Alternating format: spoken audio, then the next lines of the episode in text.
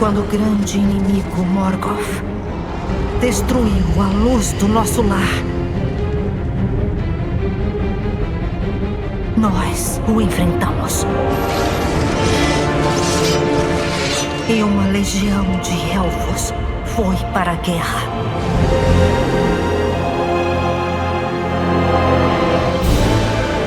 Deixamos Valinor, nosso lar, e viajamos para um reino distante, repleto de perigos inenarráveis e de incontáveis criaturas estranhas. Um lugar conhecido como Terra-média.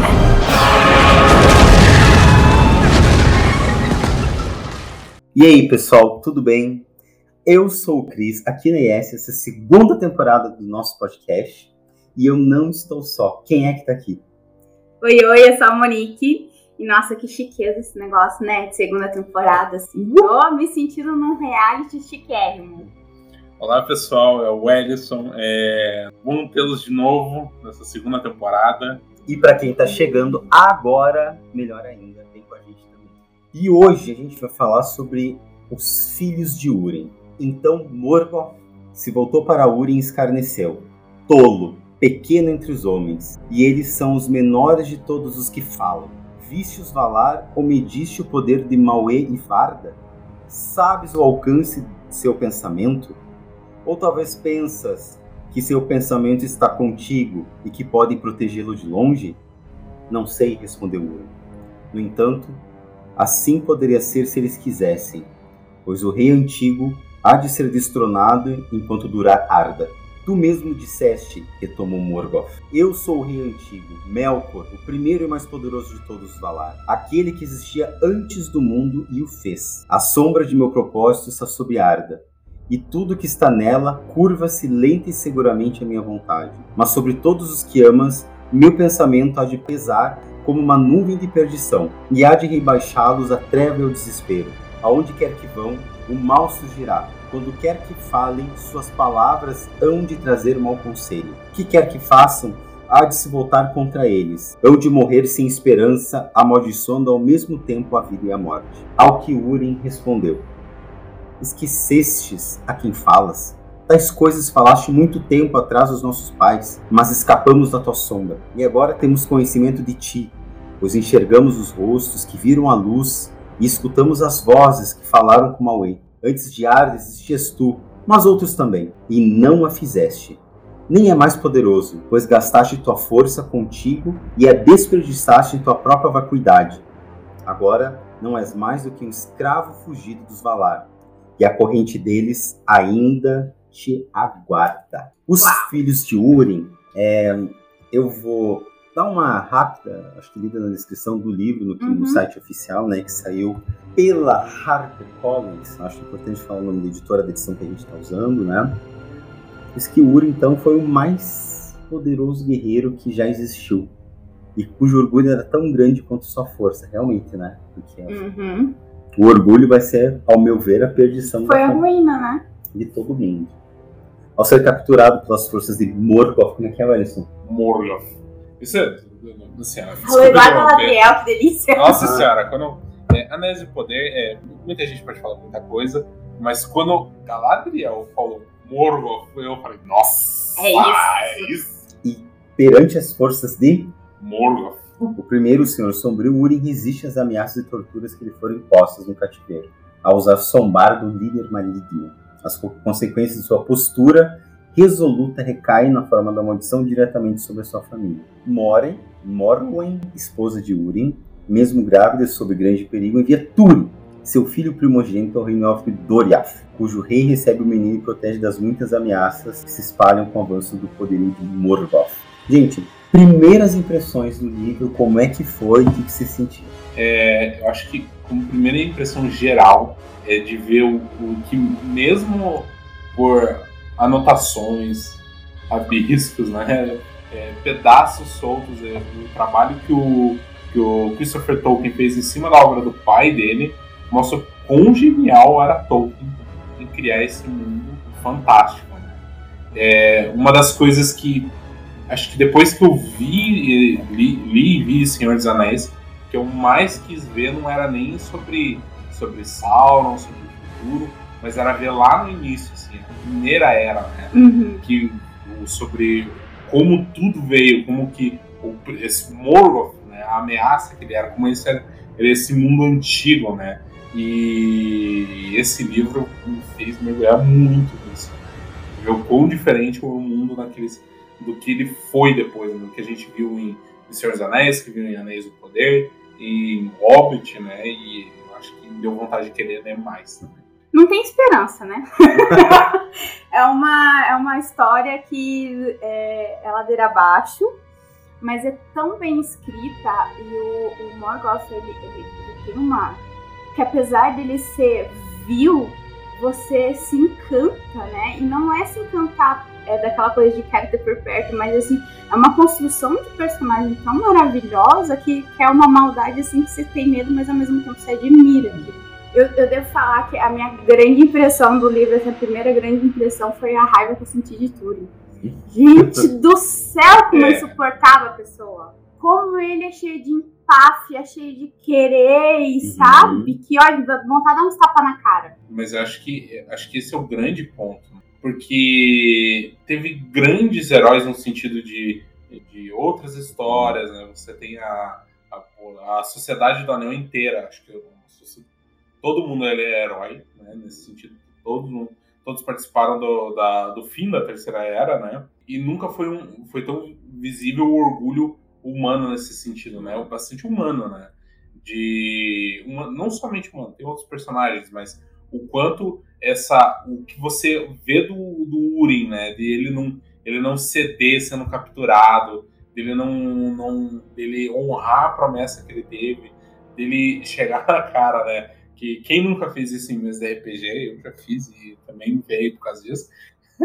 de chegar na frente do, do grande do grande inimigo, da grande figura ma- maligna e, e, né, humilhar ele né, num- na questão de discurso e o quanto isso impactou, quanto esse orgulho dele, acho que marcou a família dele para sempre. Acho que a gente conversava.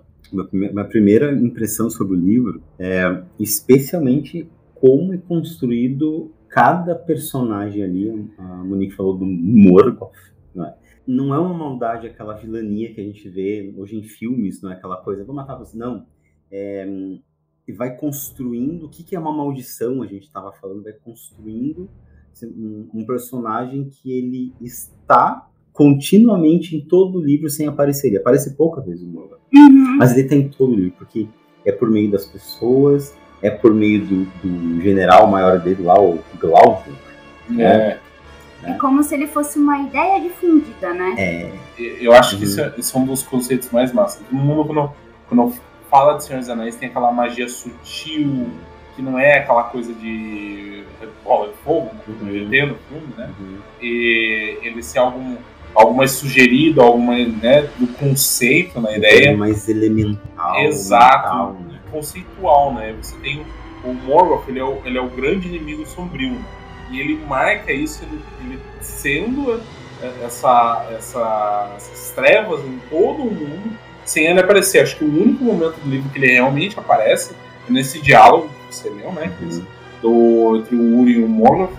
E, e ele marca pra sempre, né? Até a maldição, que não, não foi algo Não brilhoso, caiu, não, não fez né? nada. não Raios fez- e trovões. Exato, não foi transformou ninguém em monstro, Uhum. mas ele, ele marcou uma, uma linhagem pra sempre. Né? Eu diria que é uma coisa mais é, é, filosófica mesmo, Aham. psicanalítica, até, se, você, se a gente Ah, for parar pra pensar, né?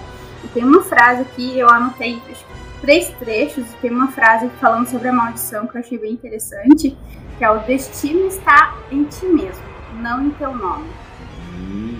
Então, assim, não é a tua família que carrega uma, a maldição. Você que tá fazendo isso, né? Você alimenta. Uhum. É aquela coisa de, tipo, aconteceu, mas você dá força pra que Uhum. continuar acontecendo, né? É, eu acho que se a gente, é, para quem talvez não tenha lido o livro, né, a gente fazer uma reconstrução assim que o, o Turing, né, ele vai ser herdeiro aí de grandes nomes de cada- das casas dos homens, né, não, não, não- ele é um, é um- é um homem, não um elfo, isso é interessante. A outra coisa que me chama a atenção no livro, nesse começo, é que não tem a cor das pessoas. Não. Não tem a cor nas pessoas. Isso é muito interessante.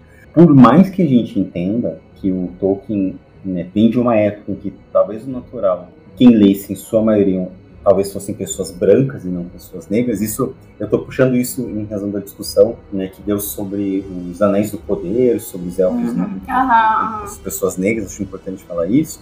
Mas não tem a cor das pessoas negras. Eu achei muito interessante que a gente é livre para imaginar como a gente quiser, né? Acho que falar do, do Túrin, né, o pai né, do Urim e da Trocou. Opa, o, o, o Túrin, né? Pai do Urim, isso? Você Ah. trocou de novo. É, o Urim, Urim, pai pai do do Túrin, Urim. isso. É, porque os nomes são uma maravilha, É, né? o Urim, pai do Túrin e da Eu vou pegar o nome dela, calma, calma. Nienor. Nienor. Isso. Nienor. Então ele começa na jornada de um dado momento, primeiras páginas do livro, né? Ele, é, ele ainda não assumiu nenhuma guerra, nem nada. E ele é, ele- as, as, as hordas se dividem e ele e um, um outro que faz parte né, do mesmo pelotão ali e tal, se eh, vão parar no meio de águias, a questão das águias eu acho muito bonito, sinal. Uhum. É, vão parar no reino do rei Do Tingol. Ingol, em Gondolin, isso? Isso. Né? Isso. Pois bem, depois que eles voltam, né, o, o Turing assume uma posição né, de, de, de- de liderança e tem um, tem, tem um, a primeira filha deles falece, né, falece muito, muito novinha, bebê, e aí ele tem ah, os, o- o- os dois filhos, não é? E eu acho que isso é importante a gente falar, porque a partir daí, quando a questão da, da soberba, né? Tem uma soberba ali, Muito grande. muita soberba, vem a partir daí, depois que ele perde, porque ele toma uma decisão também ruim em batalha, vou fazer, vou enfrentar, e é isso, não nem aí, fazer de tudo. Na verdade, ele, ele se sacrificou para salvar o rei Elfo. Ele sacrificou todo, eles segurarem um pouco o avanço da, da, da hoste, né, da, da horda dos orcs, né, que estava vindo, e dar uma chance para eles escaparem na, nesse combate. Teve um desentendimento do, do planejamento, da, da parte estratégica. Hum, né, que isso aconteceu e alguém, né, uma, ou os homens seguraram para porque era, na verdade o nome era Turgon, né, de, de eles eles são dito como a, a última esperança para lutar contra esse mal. Então ele, por eles terem salvo a vida dele, né, ele era mais jovem, né, é, que eu tava eles seguraram né, o avanço das, das hostes de, de Morgoth para que o, o rei élfico, né, é, depois tem vários termos para elfos, você tem, você tem os Noldor, você tem os Eldain, e, e aí é, é- é muito difícil explicar, tem que tem, tem, antes do livro tem uma parte só do Christopher Tolkien explicando a terminologia. Então, né, tem ali, quem, quem tiver curiosidade, é, por favor, leia, né, porque é importante para entender o livro também. E ali eu acho que a, o- a questão de orgulho ele foi algo heróico, né? Porque ele segurou, ele se sacrificou por isso. Eu não sei, eu pensava muito assim, só que uma vez, numa mesa de jogo, de quem que eu escutei, eu não sei se foi o Violet, foi, foi um dos deuses ali da, da, da vastidão, que falou que humanos são tolos porque a todo momento querem se sacrificar e quase nunca é necessário. Então isso me marcou muito, sabe? Se tivesse sido bem planejado, se tivesse pego de uma outra forma, ele não precisava disso. De ser o herói. Nossa! Não foi eu que disse isso. É, mas, é, sim, de fato, concordo nesse sentido. Teve uma traição de um aliado, que era um povo que depois eles, inclusive foram eles que dominaram o território da que era do, do Urim, né, da, da família do Urim, né, não conseguiram ir para o momento certo de combate para alinhar toda a estratégia deles. E isso fez eles perderem tudo. Porque a guerra do. Lágrimas, das lá. lágrimas, né? Das lágrimas incontáveis, né? E isso. Um nome massa Que, que representa bem, inclusive. Uhum. também. Gente, as batalhas. Uhum. Puxa vida. Como. Nossa, como que o Tolkien é bom nisso, né? É, é tão, é tão bem descrito, é tão bem montado o cenário que você ouve os barulhos ali quando você tá lendo. É. é uma coisa assim extrasensorial, é maravilhoso. É, eu, eu, vejo que tem a batalha, né? ele é capturado e depois passa-se um tempo é, um bom tempo, por sinal, a Moran decide dizer pro, pro, pro Turing, não é? Você tem que fazer Eles pedem tudo. Uhum. E ela era considerada uma bruxa, uma feiticeira e tal. É, é porque eu lembro que no, nessa parte do livro, porque esse povo que traiu, eles tinham medo dos elfos. Eles chamavam os elfos de demônios brancos. Uhum. E ela tinha muita característica ligada aos elfos. Né? Então eles tinham medo dela por causa disso. Mas nesse momento, eu acho que daí, da, acho que da minha interpretação, não sei o que vocês dizem, é que essa maldição do Morgoth ele já começou ali. Uhum, uhum. Porque quando o Urim ele saiu pra guerra, ele falou assim: se você não tiver notícia ruim, foge. Larga tudo. Foge que um dia a gente volta. Um dia os nossos filhos, os filhos dos nossos filhos vão conseguir de volta. E ela, por orgulho, não fugiu junto com E aí tem, tem uma passagem aqui nos passa anos, nos passa alguns meses, na verdade, ela está grávida né, da, da irmã do, da Nina, né? Da Nina. Mas o nascimento do bebê se aproximava e o caminho seria duro e perigoso. Quanto mais pessoas fossem, menor seria a esperança de escapar. E seu coração ainda enganava com uma esperança que ela não admitia.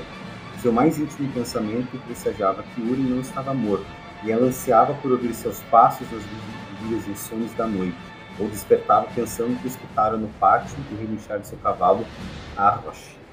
Além disso, apesar de se dispor a deixar um filho ser criado nos salões de outro, segundo o costume da época, ainda não rebaixava seu orgulho, a ponto de pedir esmola, nem mesmo a um rei. Portanto, a voz de Urim, ou a lembrança de sua voz foi negada, e assim teceu-se o primeiro filamento do destino de Túrin. Parece que negar essa possibilidade, né? Primeiro negar que ela precisava de ajuda em outro lugar. Sim. E aí, eu acho muito forte isso. É, e claro, imagina se essa mulher, né, é, ansiando que o marido volte para recuperar o posto né, de, de rainha, de, nesse sentido, né, uhum. de comando e tal. E aí não tem isso. E eu acho que a partir daí, claro, começa com, com o Urim, né, mas a partir daqui quando, quando o Turing vai, passa, passa um momento até mais ou menos bem assim, mas não dura, porque quando ele completa 17 anos de idade ali, seu desgosto foi renovado, pois nessa época cessaram todas as notícias do seu lar.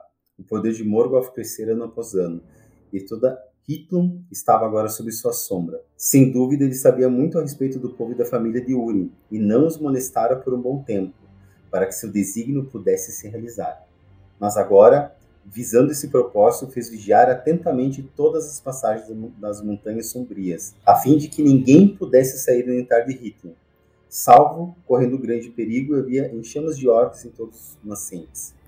E aqui vai. Né? O Turi vai sentir o coração pesado, está escrito aqui. É, é, é dado até o Homem de Dragão para ele. Mas quando ele mata o cidadão lá, que aliás, bem que fez Cidadão ah, eu... é o chato do caralho lá. É, mas não, não, eu discordo porque. Negas, é... chato. Chato. é insuportável. Uhum. Porque o Beleg, né? O, uhum. Ele se provou um amigo ferrenho. Ele foi até um. Ele, ele, foi longe por ele. Ele era um elfo no reino do. do verdade, verdade. Ele não precisava viver no meio do, do nada, né? Lutando para conseguir o que comer todo dia. Mas ele tava ali por ele. E ele queria trazer o Turing de volta pro reino. E o Turing, ele se recusou a ir por orgulho. Eu acho que se dá pra definir esse livro em uma palavra, é orgulho, né? Orgulho. É. Assim, e, e venho, né, nesse sentido. Porque, assim, ele morreu, assim, do nada, inesperado, assim. Assustador até ele ele ter morrido, né? E, e ali foi, para mim, foi tipo. É, eu, eu, sempre tinha. Lendo o livro até aquele momento, eu pensava: o que você tá fazendo? Por que, que você tá fazendo isso? Você não precisa fazer tudo isso. E, e depois daquilo eu falei: nossa, gente, que isso? É pesado, gente. É uma, é uma leitura que você fica. Sério. É um livro relativamente curto, né? Uhum. Ele tem quantas páginas? 270 páginas, 200. 230. Em 230, contando com algumas As anotações do, do né? exato do, do Christopher para explicar a história. Mas é um livro que eu levei um tempinho pra ler, viu? Porque ele é denso, ele é bem denso. Tem uma fase de amor. O amor pode persistir e causar sofrimento, mesmo fora do casamento. E dentro também. Né? Mas Podia ser escrito pelo Christian Bril de Quevedo. O livro se chama Não Vai Durar. Exato. Mas eu penso que. Por que, que é importante, acho, falar desse momento assim que o Turing mata o elfo? Porque esse elfo tava. Era nos salões do rei, né? Do rei elfo. Ele é elfo que ele, tipo, vai começar a encher o saco do Turing. Ele vai encher, ele, ele vai começar a atirar com a cara do Turing. E o rei não tá nesse momento ali E é desrespeitar mesmo, né? de respeitar. E aí, em dado momento, ele vai, vai, só que o. Só que o que não foi o Turing que mata ele, né? Ele É. cai. Só que teve. é Muito complicado que eu não, eu não consigo ad- divulgar pelo Twitter. Não consigo, não consigo. Ok, o cara, o elfo ali, ele tentou, por inveja, né? Por, o prestígio que Turing tinha na corte do rei, ele tentou matar Ah, ele. mas ele, olha o que ele fala.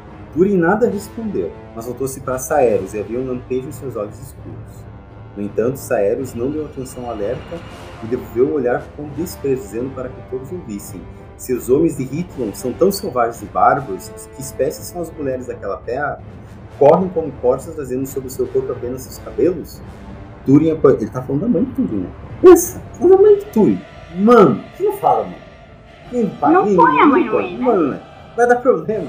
Turing apoiou uma taça de bebida, tirou no rosto de Saeros, caiu para trás gravemente ferido. Pensa no ódio. Pensa no ódio que ele, que ele atira essa taça na cara do cidadão, né? Aí depois o Saeros vai lá e persegue o Turing, escondido, né? E o Turing que faz? Turing desarma ele e faz ele curtir, não tinha roupa repelado, vai estar no meio do pessoal. Só que o morre.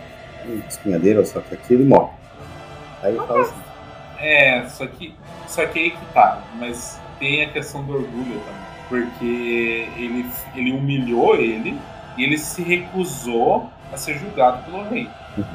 Porque ele achou que não. O rei vai divulgar ao lado do cidadão lá. E porque ele não contou também. O Turing não conta. Não, é por, mas é por, por isso ele não, ele não quis se explicar. Nossa, isso me dá gatilhos para um personagem de S. Não gosto de explicar muito assim. Ah, filho, como é que você tá com feio? Vai dizer assim, ó. A maldade que acorda pela manhã é alegria e Morgoth ao anoitecer. Lindo. É maravilhoso, né? E, e, do, e assim, e a vida do Turing, ele foi seguindo. É como se. É, é como se a, ele fosse seguindo o roteiro da maldição, né? Os seus conselhos seriam sombrios, né? Pega. é, Quando ele, ele vira um, gran- o general, né? De, de Northern, né? Mais pra frente. E o, o conselho que ele dá pro, pro rei, né? Eles foram aconselhados, derrubem a ponte, fechem as muralhas, que o- tudo vai passar e vai dar tudo bem. Ele, não, por orgulho. E o que, que aconteceu? Deu tudo errado. Não, ele caiu. E, e assim, e aí ele vai andando e tal, né? E aí o, o Turing se mete com mercenários. Ele decai, ele vai se meter. É um Mercenários. problema, né? Mercenário, mercenário você tá, tá aparecendo. Eles eram bandidos, né? Eles são bandidos do mato. É, então. Pois então, né? Acho que, acho que até claro, tem uma série de, de coisas que vai andando na história e tal, mas ele se vai se meter com isso assim, ó, totalmente um que atrai o outro, um tá se dando matar o outro. Aí eles encontram uma os últimos anões lá de uma de uma, uma raça, pra chamar assim, Isso, acho que sim. extinta já quase, né? Uma beira de extinção. Tinha, só tinha três homens. É meio complicado. Dois, dois, porque um deles morreu, Um né? deles morreu. É. E, e, e assim são traídos. É traído, é traído.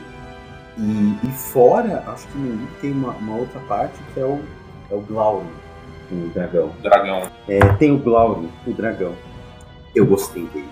Eu queria ser um dragão pra me enrolar no tesouro e dormir assim, tá sempre no meio do ouro. Eu Que queria. delícia, né? Uhum. Eu gostei dele. Eu queria pra poder tacar fogo nas pessoas. Ele cumpriu a, a, a maldição de um jeito vil. Uhum. Você tem primeiro ele, ele destruiu onde ele estava, né, Uhum. E, e ele, não, ele não resolveu. Ele sabia que ele era filho de Urim, Deixa ele vivo. e ele deixou ele vivo. E mais ainda, ele disse: se você for por um lado, você talvez salve a sua família, Uhum. Que não estava mais lá. Uhum. Ou você vai salvar um- uma elfa que era apaixonada por ele. Findulhas. Pobre Findulhas. Gente, o amor não compensa. Não é a guerra nem o crime. Não compensa. É tá? Só pra falar, tá? Não amem. Filho de Moren, né, alto, olhos cinzentos, o rosto mais belo que qualquer outro homem mortal dos dias antigos. Eu queria casar com ele. Não, não. Insuportável. Eu, mas eu queria. Por quê? Sim, não sei. Que... Bom, Escolheu mal. Escolheu eu mal. gostaria. Mas aí eu ia evitar muita coisa. Ele não ia casar com a irmã. E casar com a irmã? Pra quem tem a vida que ele teve, casar com o irmão, ele é de boa, entendeu? Gente, casar com a irmã. Agora, ela, a Figuras amou ele. Coitada. E, e mais à frente, no, no nosso podcast, a gente vai ler o Beren e Lúthien, que, que a Findulhas é do, do reino onde a Lúthien ah, e o Beren se conheceram. E a gente vai ler mais, mais à frente, pessoal, mas a gente vai ler. Que tem, é antes dessa história aqui.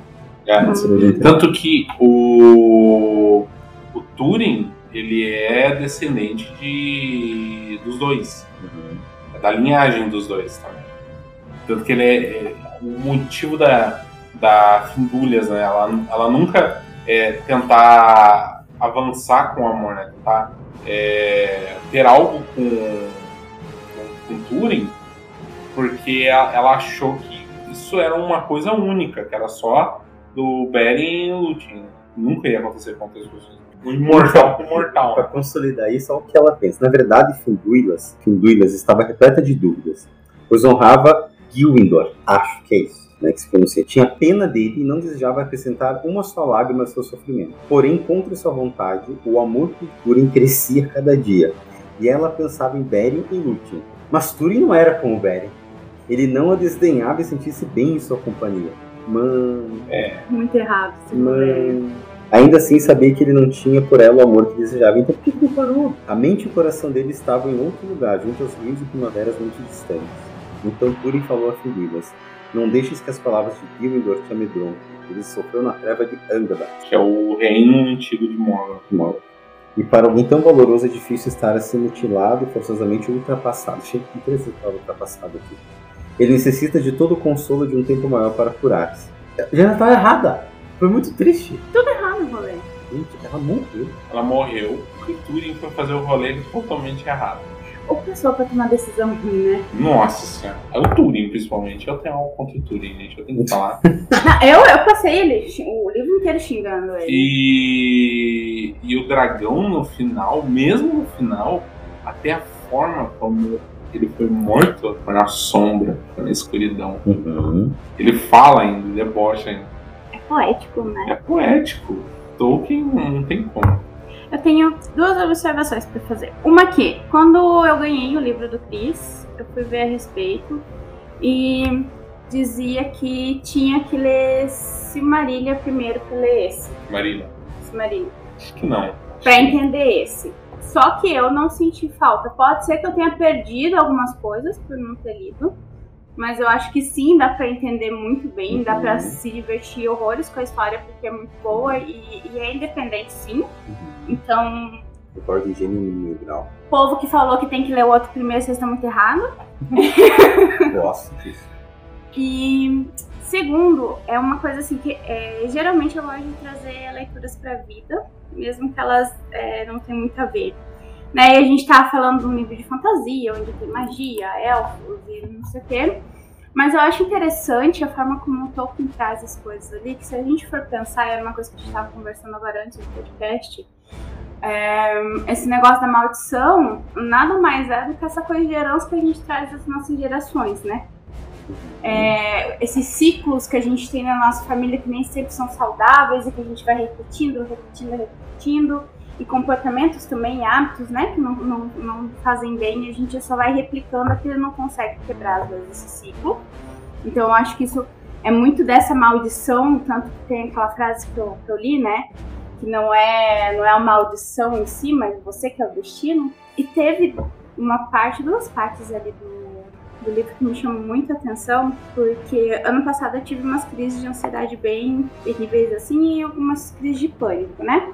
Então, quando eu, eu voltava da crise que aquilo acalmava, era uma sensação muito parecida do que ele descreve aqui, é, da sensação de loucura que, que a família do, do Urim tinha, né? Essa maldição, ele causava esses... A gente pode chamar de ataque de loucura? Episódios de loucura? Pode. Acho que sim. Acho que Uhum. sim. Né? Que eles entravam no, no modo de pânico mesmo e, e a pessoa saía de si, né? Uhum. Então daqui ele fala da Nienor, né? Que depois de uma, uma crise dessa, mas a tardinha sua loucura passou de repente. Ela parou por um momento, em aparente admiração, então um desfalecimento de cansaço absoluto caiu, como quem levou um golpe uma, é, em uma espessa moita de samambaias. E ali, em meio às velhas plantas e à leve flora da primavera, ficou deitada e dormiu, sem se importar com nada. Pela manhã despertou e alegrou-se ao ver a luz como se acabasse de ser chamada à vida. E todas as coisas que via lhe pareciam novas e estranhas, e não tinha nomes para elas. Tinha atrás de si apenas uma treva vazia, através da qual não surgia nenhuma lembrança de qualquer coisa que jamais conhecera, nem eco de qualquer palavra.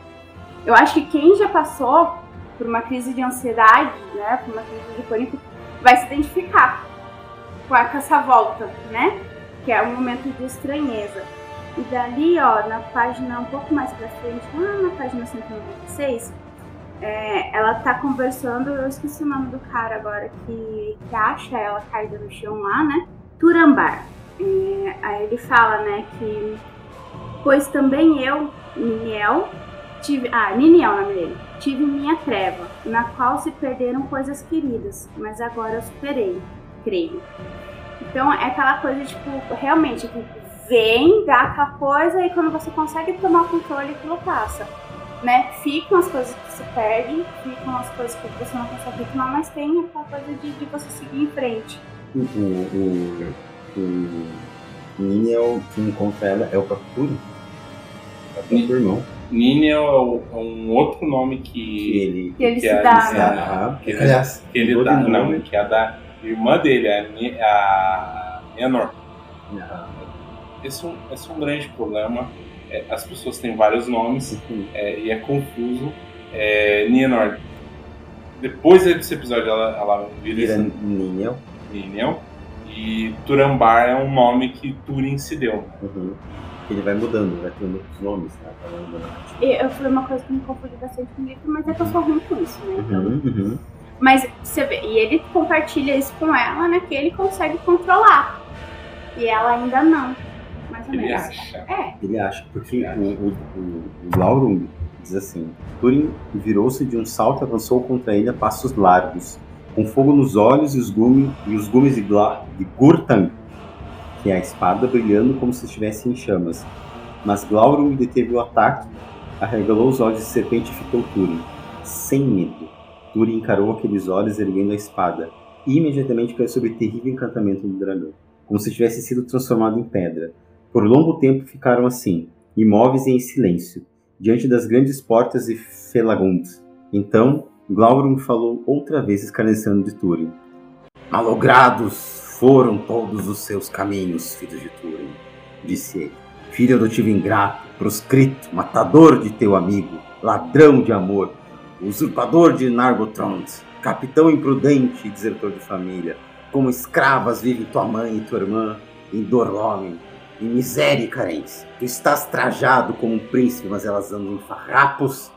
Por ti anseiam, mas não te importas com isso. Teu pai ficará contente em saber que quem tem um filho assim, e há de saber. E Túrin, sob o encantamento de Glaurung, escutou suas palavras e viu-se como um espelho deformado pela malícia e detestou. Gente, forte. pode ser maldade. Mas isso aqui também é, acho que encontro que você está falando, que é de outro jeito de dizer o quanto a gente se sente mal, às vezes, inclusive por tomar decisões, como por exemplo, sair de casa. Sim, gente responsável pelas pessoas. Como vou fazer isso? Como é que vou sobreviver sem mim? Oh, meu Deus. E sobrevivem, como sempre sobrevivem. Tô gostando do jeito que me olham. Eu só quero dizer nessa mesa aqui que fora o Ellison, todos somos desertores de casa. Todos. E aí, eu acho que tem, uh, pulando para a parte da. Uh, diz assim, então Glaurung, um pouco mais à frente, ele também se encontra com a Nienor, chama Ninha. Então Glaurung riu, pois assim a filha de Urim foi revelada a sua malícia. Então sois tolos, tanto tu quanto teu irmão. E tua fanfarrice há de ser em vão, pois eu sou Glaurung! Então atraiu os olhos de Nienor para os seus, e a vontade dela desfaleceu. Eu nem sei como é que a vontade desfalecida, mas eu estou muito ruim. Pareceu-lhe que o sol escurecia e tudo se turvava à sua volta. E lentamente uma grande treva se abateu sobre ela, e naquela treva viu vazio. Nada soube, nada ouviu e nada recordou. Gente, isso é maldade! Sim. Isso é maldade! Isso... É, é como se arrancasse a alma da pessoa, né? Eu acho que é mais ou menos isso. Não sei se citar mais um trecho, falar alguma coisa a mais, acho que é legal. Um fechamento bacana aí. Gente, leiam o livro, se divirtam, porque é muito bom. Prepare os lencinhos, porque é muita desgraceira, mas vale a pena. É, é uma desgraceira poética, bonita. de- Sim. Não é? Não é uma escrita linda, gente? Como é bonito o jeito que ele escreve. E o Malbludo fala assim. Então Malbludo falou com amargura. Também eu fui enredado no destino dos filhos de Uri e assim matei com palavras alguém que amei. Nossa. Acho que. Nossa. Bom, eu queria falar perdeu um pouco de sentido, porque esse trecho ele, ele denota muito do que foi essa maldição. De, dessa coisa sutil da, da magia, do poder dentro de mitologia de Tolkien, né? da fantasia ali, e o como isso impacta em toda a história, né? E mais de um personagem, tudo ali que, que foi tocado por essa maldição e por essa, por essa maldade, né? Leia um livro, é, principalmente quem, quem gosta de, de Tolkien, né? acho que só acrescenta esse universo fantástico. O, o final, bom, é, é- é uma coisa, é, como a Monique disse, desgraceira. Então, né, é, é complicado, né? Não- aqui, esse livro diferente, pelo menos, ele não, não, é, um, não é um épico sobre esperança e, e luz, né? uma É sobre outra a coisa vida, gente. é sobre vida, isso é verdade. E logo, logo mais no futuro falaremos sobre outros livros. Outros livros, porque a gente precisa ampliar a palavra, né? Espalhar a palavra de São Tolkien aí, né? Sim. Jogadores de RPG, agora vocês sabem que dá pra lançar maldição sem bolas de fogo, raios de trovão. Façam um terror psicológico muito mais legal e efetivo. Legal, legal. Gente, valeu, muito obrigado. E ó, ah, deem sugestões que vocês querem ouvir aqui no podcast, a gente está aberto para sugestões. Espalhem o nosso podcast aí e um beijo. Até daqui uns dias. Beijo, tchau, tchau. tchau, tchau. Abraço.